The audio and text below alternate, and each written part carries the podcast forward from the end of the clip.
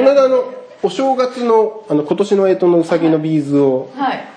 教室やられたんです結よ局ねやんなかったですえやらねなかったんですか みんな普通のアクセサリーをやってましたあーあでもビーズ教室自体はやったやんってですますねはいやってますやってま次はいつす次は第4水曜日だよねそれはもう定例23日ああ基本第4水曜日第4水曜日、はい今月は23日23日にビーズ教室がカフェリーフさんで、はいあの開催されるということですね、あうさぎ作らなかったんですかうさぎ作らないで皆さんやっぱり自分につけるアクセサリーの方がメインでなるほどはいランチ付きでランチじゃなくてお茶付きであお茶付きでこ前回の時はその食べ比べをああなかなかいいイイベントでしたねじゃそうですねあの呼んでほしかったあ呼んでほしいやりでもビールビールもやるビールも私見るときはもう聞き豆腐を弟がそこで、えっと前食べそこのビーズ教室で食べたそのレアチーズを持ち帰りをしたいテイクアウトテイクアウトのお客さんがいあーはいはいてで別の日にテイクアウトだったのでそれを作ったらあれこの間と味が違ったわっていうところからその話にああそれだけやっぱり分かるわけですねそうですじゃあねなんか違ったのって言ったらそういえばお豆腐を変えたっていうあ話うーーんじゃあぜひ今度またはいぜ誰ひかの上にはい俺ビーズできるかな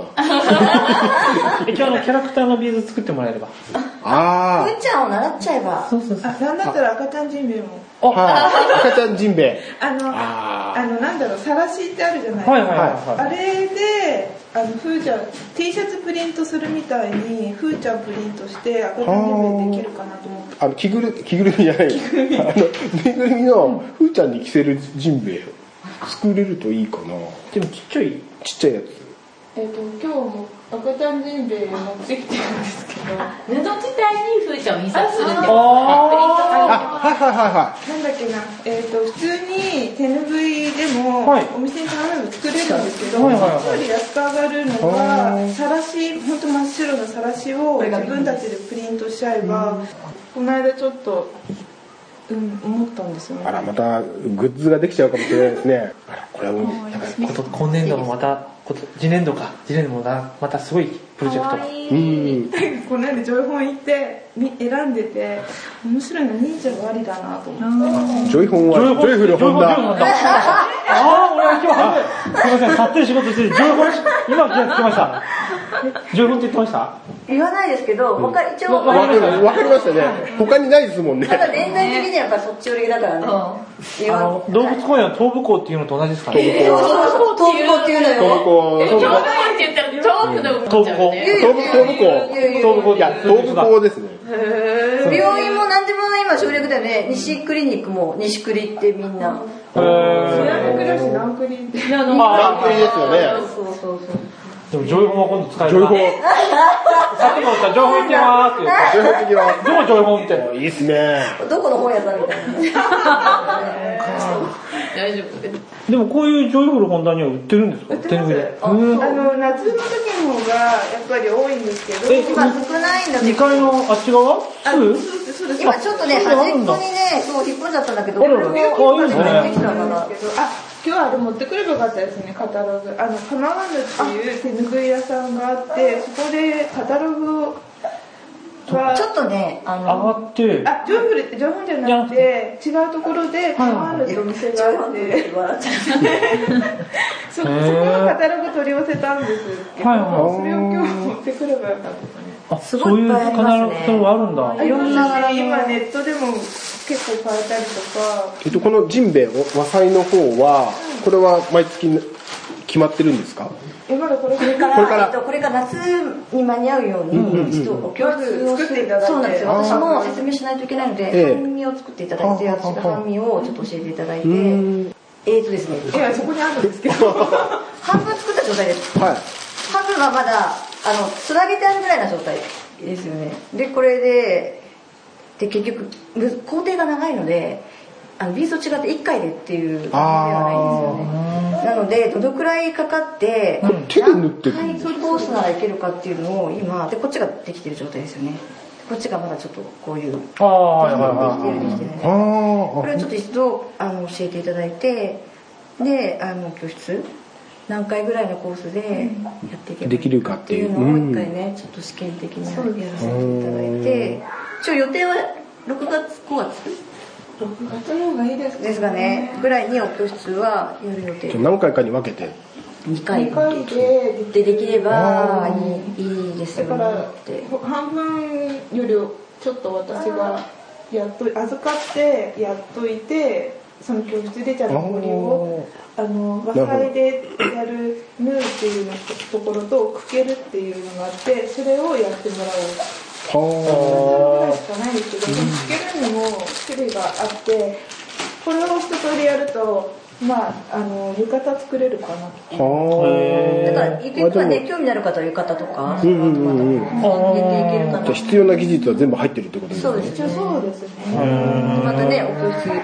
また希望の方がでいるも浴衣2回だったらね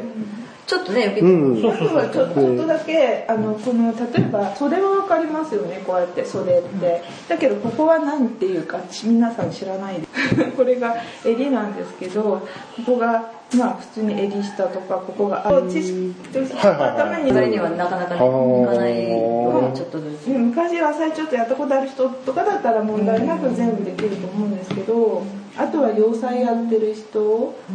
結構それなりにその人だったらまあまあいいいいかなっていう。私がすごいかかっちゃったりしてでもおばあちゃん世代がお孫さんにとかでもいいよねそう若い人じゃなくてね人だったら和裁経験があるああなあるーほわかどるねわかるターゲットがほらちょうどちょうどいいんじゃないるでしょそうそうみたいなねそうでもそうするとかえって一通りやってもらっちゃう方がいいのかもしれないし、うんもうちょっと若い世代だとやっぱりあのちょ半分やってもらうっていう方がいいですよね,、そうですねそのその時のその世代によってというかうーんただやっぱりあんまり工程が長いと、んそこでやっぱりちょっとこう、ねなんていうの一歩出ない10回とかになっちゃうとねそうですよね第1回目は特別価格680円とかになっちゃディアゴスティーニディアゴスティーニ最後まで行く人いうあっちのまるんだ で行く人があんまりいなくなっちゃうっていうなので、うんできればこのなんていうんですかね一歩が出て出やすいうんところからのとっかけのところからなそん れでまあで、ねそうでもっとやりたい人がいればね、うんそうそうそのう後は全部とか、へえ面白いですね面白いですね。ちょっとこれ一つ新しいなん例だかと新ししいてビジネスモデルができるんじゃないかなと。ビジネスモデルはちょっとい今考えて考えてるんですけど。ちっちゃい頃からね定期的に作ってってだんだん大きくなってくるのを取っといたら面白いですよね そうですね。ただこれ結構2、3歳まで頑張って着れたり、おーあの下ズボン適当に入っちゃえば、ああじゃあ結構余裕が大きめに作っとくっていうこあとのじゃなくて、えっとね、えっとその作り方にもよるんですけど、ええさっき言ったこの奥みがえない場合場合だとやっぱりあなるほどなるほどあの1歳ぐらいなんですけど、うんうんうんこの分で奥みはがいはいはいはいある分だけこの子も全然まだただ丈は短くなりますけど、横幅的には全然あるので、よっぽど太った子じゃなければ。まあワンワンピースがただのジャケットになるみたいな感じですよねそうだから結構友達の子とかは頑張ってなんだろうって結構着て年少でも着てたのかなほうんうあじゃあ一回作っちゃえばでもすぐ乾くし取ってくれるし、友達はなんか風邪ひいて熱出した時に汗かくじゃないですか、うんうんうんその時に着させるといいっていうえ。友達がいて。わかわかんないです。勉強になりますね。勉強になりますね俺は和裁をやってビーズをやって 利き豆腐やをやればいいわけですねちょっとあ盛りだくさんです。盛りだくさん3日で間ぐらいで。みかみかみか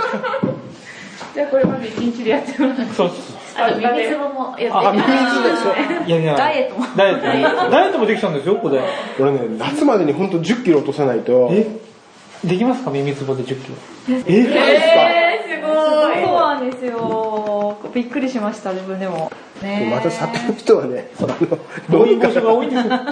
こだけの話ですけど。ご主人さんはちゃんとね、お酒とか飲むんですかいや、お酒飲めないんですよ。あ、一緒だ。あ一緒。パンギーさんって朝早いですもんねーあそうですよねああ、そうですね今。は手伝ってるだけなんでそんなでもないですけど、自分でやったら迷惑はなるんでしょう。何時頃から仕込むんですかうーん、何時ぐらい早いお店だと3時前、2時前とかからやってることもあるし、まだまだ個人寝店てだないよと大体4時ぐらいからですかね豆腐屋さんより早いですねはい。いや豆腐屋さんと新聞屋の方が早いですよあそうですかえ いや、さての時さてさて豆腐屋だから5時とか6時ですよねイメージ的にお豆腐屋さんとかパン屋さんって朝ごはんにも間に合うようそうにそうそういイメージがあるけどそういうことなんですよああのラジオの中で言ってましたあのでもあれ、聞いてないのによくわかりましたね夕ご飯に間に合う豆腐屋さんってありませんでしたっけそれは石塚さんですあの午後に午後に出来上がるんですよ夕食に間に合う夕食に間に合う。逆に間に合うまあ、そういうのコンセプトですからね。あでも早く閉まっちゃうからね逆に空いて遅くまで空いてると豆腐屋さんが助かりますよね